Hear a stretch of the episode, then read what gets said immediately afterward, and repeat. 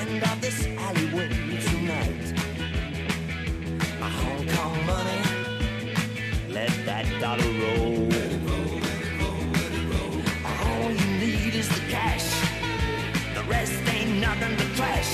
My Hong Kong money soothes my soul. I tried hard to shake it, but I guess I couldn't make it.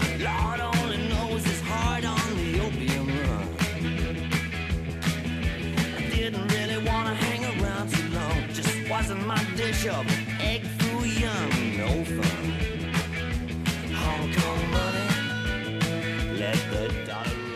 Dejamos Asia y nos vamos acercando a casa. Supongamos que hemos tenido un accidente debido a que un animal ha invadido la calzada. Un perro que se nos ha cruzado cuando acudíamos a trabajar, un corzo que invade por sorpresa la calzada cuando nos acercamos al monte para dar un paseo, o un jabalí que cruza la vía por sorpresa. ¿Qué debemos hacer si no hemos tenido tiempo de esquivarle? ¿Y quién se hace cargo de los daños del vehículo y de los que podamos causarle a terceros? Le trasladamos nuestras dudas a Mario García, que es portavoz del RAC Vasco Navarro. Mario Gabón. Gabón, ¿qué tal? Pues con muchas dudas, como, como puedes ver. Eh, ¿Qué pasaría si me encuentro circulando por la VI 637 o por la Guipúzcoa 40, por ejemplo, y se me cruza un perro y choco? ¿Qué es lo que debo hacer? ¿Cuál sería, digamos, el protocolo? Bueno, en este caso, eh, siempre que hay un siniestro en carretera, el protocolo a priori debería ser el mismo, que es el, protocolo PAS, ¿no? Digamos, la, que son las siglas de cada uno de los pasos que hay que hacer. Proteger la zona, avisar a los servicios de emergencia y, por último, socorrer a las víctimas si lo hubiera. En el caso de que haya un animal en carretera, en este caso, pues un perro es un animal doméstico, a priori no debería ser ¿no? más agresivo, aunque en la circunstancia de estar herido, pues podría actuar de una manera también determinada. Si son animales cinegéticos, más animales salvajes propios de la caza, todavía pues sería más eh, algo más común, ¿no? Que en caso de estar herido o de peligro, pues el animal pudiera responder de una manera agresiva, por lo tanto, en- dentro de todo este protocolo habría que tenerlo en cuenta, porque además del riesgo de la vía estaría el riesgo del propio animal que nos pudiese atacar cuando él se está viendo en su circunstancia de peligro. Claro, y luego hay que tener Eso en cuenta que, lo- que a lo- veces lo salen corriendo a- y pueden causar un accidente un poco más adelante, ¿no? Que, que también pasa, sobre todo si hablamos pues, de corzos o de un animal que igual le has golpeado y sale huyendo con fuerza.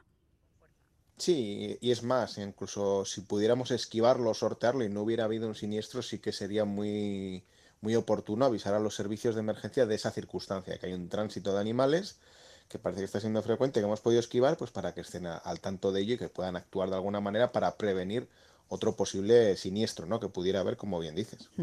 Claro, si se nos cruza, por ejemplo, un perro y tenemos que dar un volantazo o damos un golpe o incluso le golpeamos, ¿quién es el responsable? No sé si es eh, además lo mismo si esto nos pasa en el centro de una ciudad o si estamos en carretera o en una autopista. Sí, hay que tener en cuenta antes de nada pues dos premisas. Una, el tipo de animal que es. Un, en el caso de un perro o un gato, sería un animal doméstico. Y en la mayoría de, de los casos, pues al ser un animal doméstico, pues es muy posible que tenga un chip de identificación. Ese animal no debería estar suelto en una carretera, en un lugar de tránsito de vehículos. Entonces, esa responsabilidad va a recaer en este caso al propietario del animal. Eh, si ya fuera un animal cinegético, un animal salvaje, la cosa cambia.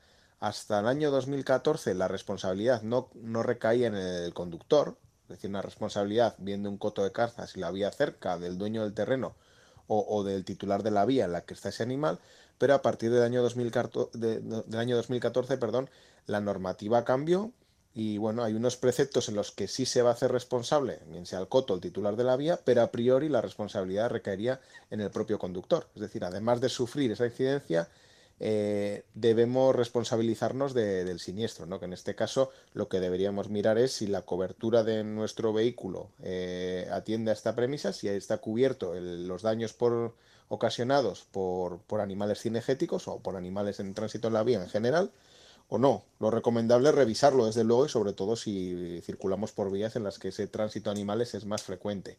Hay tres salvedades. Si es una zona de caza y en el transcurso ha habido una batida, una, una cacería, y en un transcurso inferior a las 12 horas se produce ese, ese atropello con el animal, sí que va a ser responsabilidad, se puede atribuir al coto o a la asociación de, de cazadores porque se ha podido entender que se deriva el movimiento del animal en función a la huida, ¿no? de la circunstancia de caza. Si es un periodo de tiempo mayor, Ya no sería así, es un animal salvaje que en un transcurso normal en su hábitat se ha movido y se ha producido el atropello. La otra circunstancia es si en una vía que debiera estar vallada, y en este caso son autopistas y autovías, se aprecia que bueno que ese animal ha podido llegar a la vía porque hay una zona pues que tiene un déficit de valla que está deteriorada, rota o lo que fuera, ahí el, responsable podría atribuirse al titular de la vía o responsable de la vía que generalmente pues suele ser pues una empresa concesionaria si es una autopista o bien pues por ejemplo aquí los territorios históricos las diputaciones. Y la tercera circunstancia es si es una, es una zona en la que hay un tránsito de animales y no está correctamente señalizado, esa señal de peligro de advertencia de animales en tránsito, ahí también se podría mirar para atribuir esa responsabilidad, pues bien al dueño de ese terreno, si fuera un terreno pues, eh, secundario, y bueno, lo que es general, ¿no? En carreteras, sobre todo secundarias, pues va a ser ese, ese el titular, que posiblemente sean las diputaciones.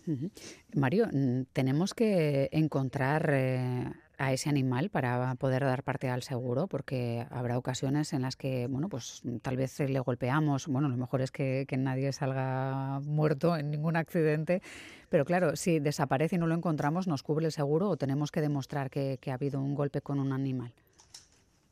No, no, no, porque no, no, hay manera, ¿no? Y además supone un riesgo añadido, lo primero, de transitar por una vía o por los, alrededores de una vía, con el riesgo que supone, ¿no? Ya de por sí, por ejemplo, el triángulo se quiere dejar de utilizar por el riesgo de, atropellos en la calzada, no deberíamos hacer eso. Y lo segundo, por lo que comentaba antes, ¿no? El propio riesgo que tiene el, animal en sí, que puede ser agresivo y atacarnos en su propia defensa. Pero sí que debemos hacer es avisar eh, a los servicios de emergencia inmediatamente y lo que también debemos hacer es eh, dar parte al seguro sobre esta situación y no esperar a un tiempo más adelante a ver qué ha sucedido. Cuanto más eh, instantáneo sea, mejor a la hora de llevar trámites y poder hacer las reclamaciones pertinentes. Pero insisto, eh, vamos a cumplir siempre el protocolo PAS, proteger, avisar, socorrer. Por proteger es proteger la zona para evitar nuevas colisiones, en el caso sobre todo de que nosotros nos quedemos atrapados en una zona de la vía, ¿no? sin poder continuar por esa colisión Vamos a avisar, en este caso, luces de emergencia, baliza luminosa. Si tenemos la circunstancia de seguridad, saldremos con el chaleco y colocaremos el, triángulo, que ahora todavía lo tenemos, pero si no fuera seguro, pues aunque no esté el animal y haya oído, es posible que haya otros animales de, de, la misma manada o de la misma especie que puedan estar en tránsito. Entonces, al riesgo habitual de la carretera se suma esta circunstancia que tendremos que tener muy presente antes de actuar en una circunstancia normal, ¿no? De, de, pues, bien de avería o de siniestro en carretera. Bueno, el protocolo PAS, eh, que como dices es fundamental y hay que tenerlo muy claro. Tengo dudas respecto a qué ocurre con un animal doméstico si no tiene el chip, porque en principio es algo que debería estar implementado, pero ¿qué pasa si no lo tiene?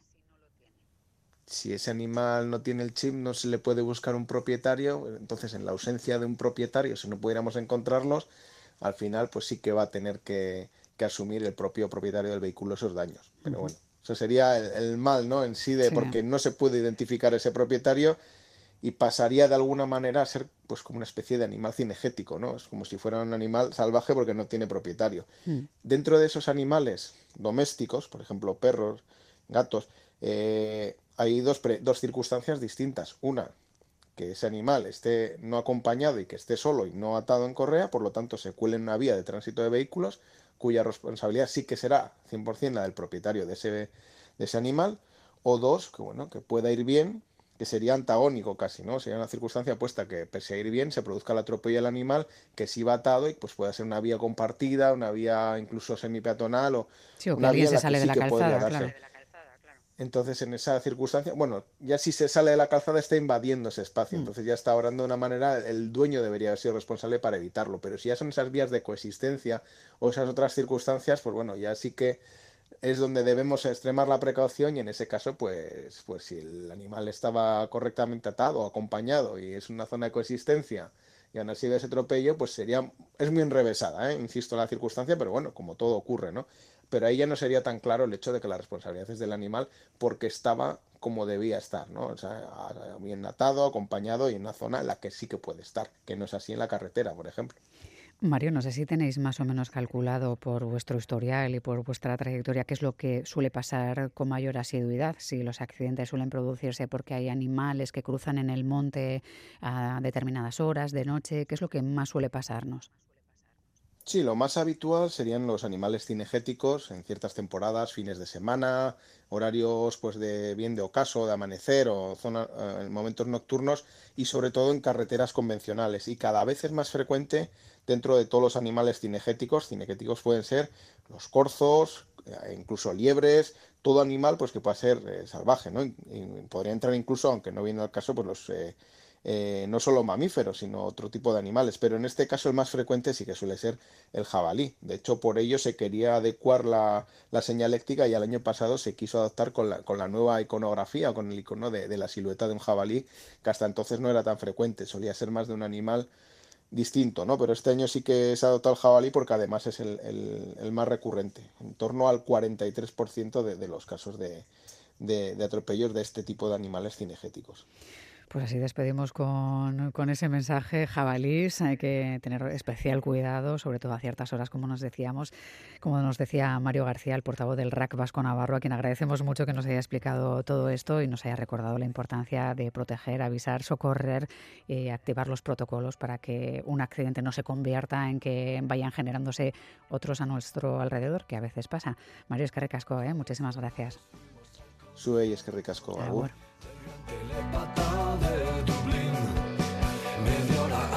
Invadimos el metro. Yo iba obligado y tú en éxtasis. Y tanto estaba ocho como ochenta. A los fanáticos de John Boy. Frente al estadio ya cantabais sus temas. Primeras filas, vuestra obsesión.